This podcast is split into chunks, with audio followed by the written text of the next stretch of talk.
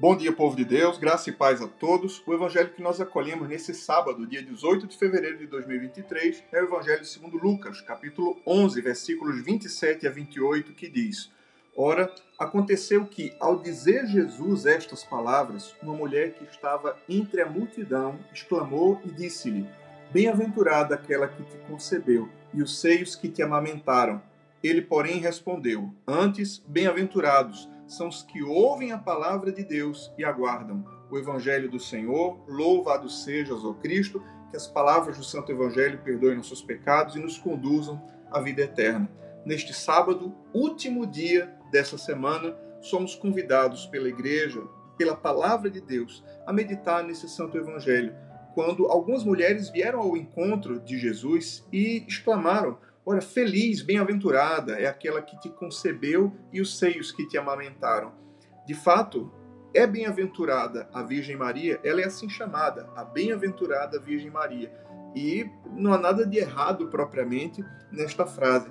Mas eis aqui o que o Senhor usa como grande ensino a partir destas palavras. Ele, porém, respondeu: Antes, bem-aventurados, felizes são os que ouvem a palavra de Deus e aguardam. De fato, é feliz a mãe, a bem-aventurada mãe do nosso Salvador. Bem-aventurada porque concebeu o Salvador dos homens. Bem-aventurada porque o amamentou.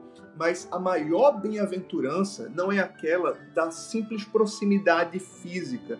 Por si só, isso é um grande privilégio. Mas maior bem-aventurança é a bem-aventurança de um coração que se entrega à vontade de Deus um coração que ouve e guarda a palavra do Senhor. E assim como aconteceu na vida da bem-aventurada Virgem Maria, é desejo do Senhor que aconteça na minha e na sua vida, que nós sejamos bem-aventurados porque ouvimos e porque guardamos a palavra de Deus. Que sejamos bem-aventurados não apenas pela proximidade física, pela proximidade de parentesco, pela proximidade cultural, mas que sejamos bem-aventurados porque a nossa alma pertence a Deus. Que sejamos bem-aventurados porque nosso espírito é sensível à direção de Deus, tal como foi com o caso da Virgem Maria quando ela recebeu o anúncio do anjo, ela respondeu ao Senhor, dizendo: Aqui está a escrava, a serva do Senhor, faça-se em mim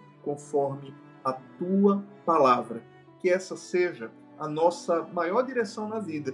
Que nós sejamos como servos nas mãos do Senhor e que se cumpra em nós, não segundo a nossa vontade, mas segundo a vontade boa, perfeita e agradável do nosso Senhor Jesus Cristo. Deus abençoe você, Deus abençoe o seu dia. Em nome do Pai, e do Filho e do Espírito Santo. Amém.